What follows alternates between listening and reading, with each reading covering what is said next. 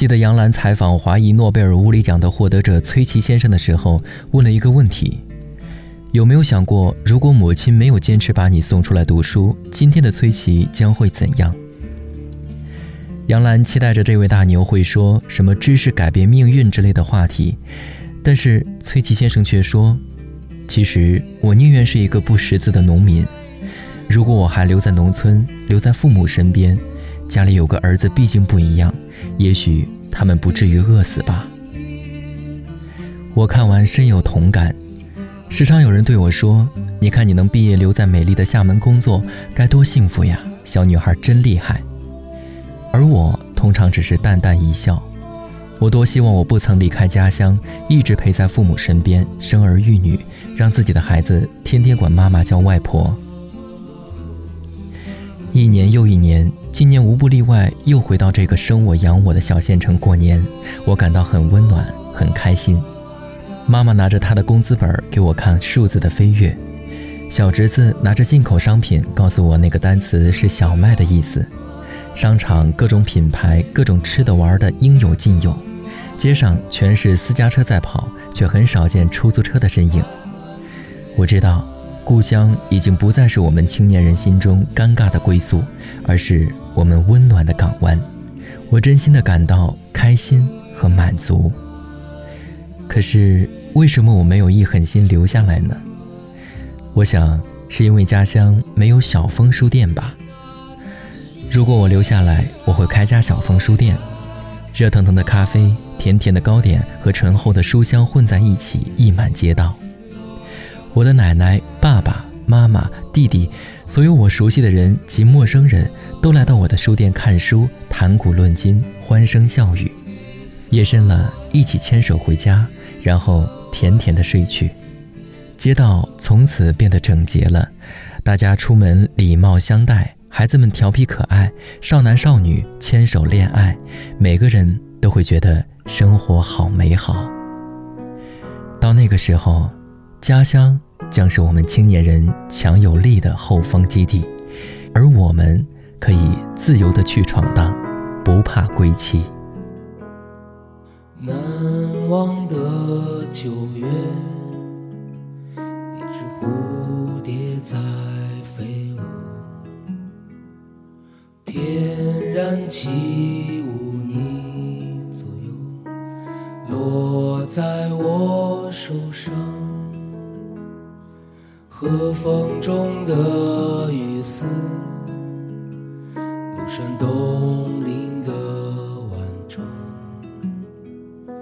梵音飘渺在耳边，回旋向天际，多么难舍的九月，我能日夜守。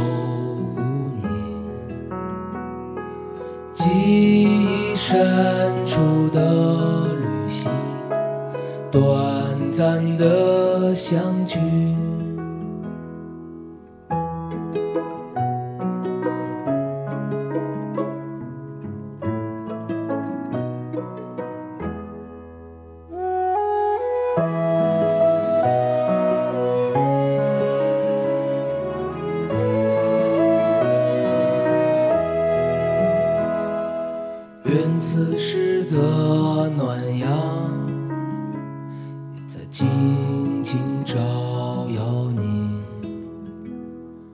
带着我所有的感激，对你们的思念，命运的使然，我漂泊的游子。每次思念远方的你们，我会向故乡叮咛，心中升起的喜悦，总在归乡的旅程。当家门再开启时，这世界变得温暖。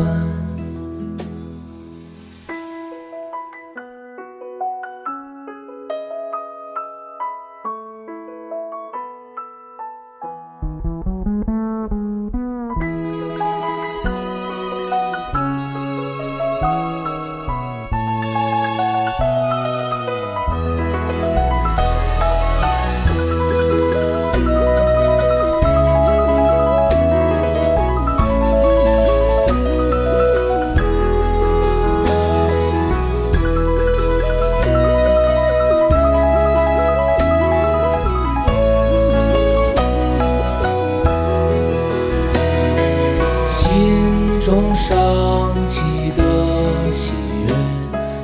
归乡的旅程。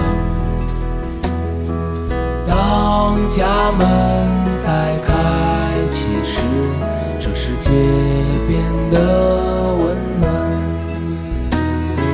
心中升起的喜悦，总在归乡的旅程。当家门